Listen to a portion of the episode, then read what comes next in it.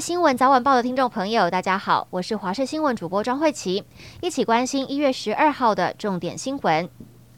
苏花公路十一号晚间坍方，导致双向道路中断，大巴士无法通行。国道客运一六六三路线从今天起暂停行驶。对此，公路总局紧急公布替代道路，建议用路人可以走南回。在抢通前，也暂时开放中横公路，每天上午七点到下午五点，可以让小型车和中型巴士通行。台铁更加开四十二列区间快车。海空方面，航港局找来快轮加入疏运。而民航局表示，目前航班位置多，未来若有需求，将滚动式调整航班。至于什么时候会抢通，公路总局表示，预计十五号下午五点前完成。立法院今天三读修正通过《烟害防治法》部分条文，纳管加热烟，禁止电子烟，并提高烟品警示图文比例到百分之五十，禁烟年龄升到二十岁。新法对电子烟非法业者祭出重罚，最高处新台币五千万元罚款。台积电下午举行线上法人说明会，台积电总裁魏哲嘉说明台积电全球生产据点布局。他表示，美国亚利桑那州厂将在二零二四年量产四纳米制程，二零二六年量产三纳米制程。魏哲嘉也表示，台积电考虑在日本新建第二座厂，此外还与客户及供应链伙伴评估欧洲建厂的可能性。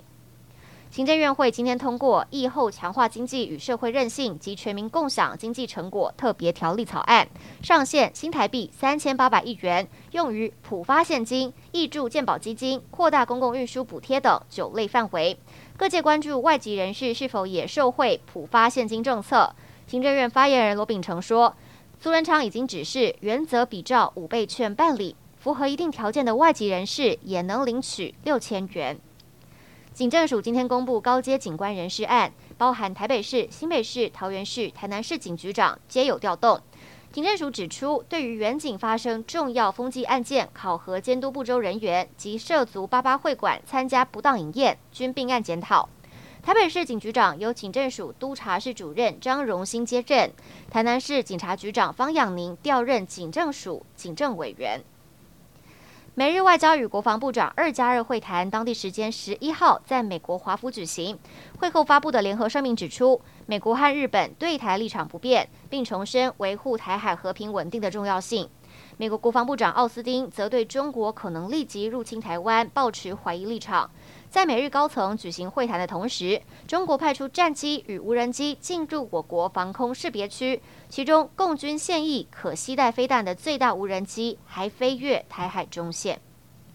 指挥中心今天公布中国入境人数采检结果，一月一号到十号共采检一万三千四百八十一人，其中两千两百八十二人阳性，阳性率大约百分之十六点九。指挥官王必胜表示，阳性率略降，暂未发现新变异株，还有待持续观察。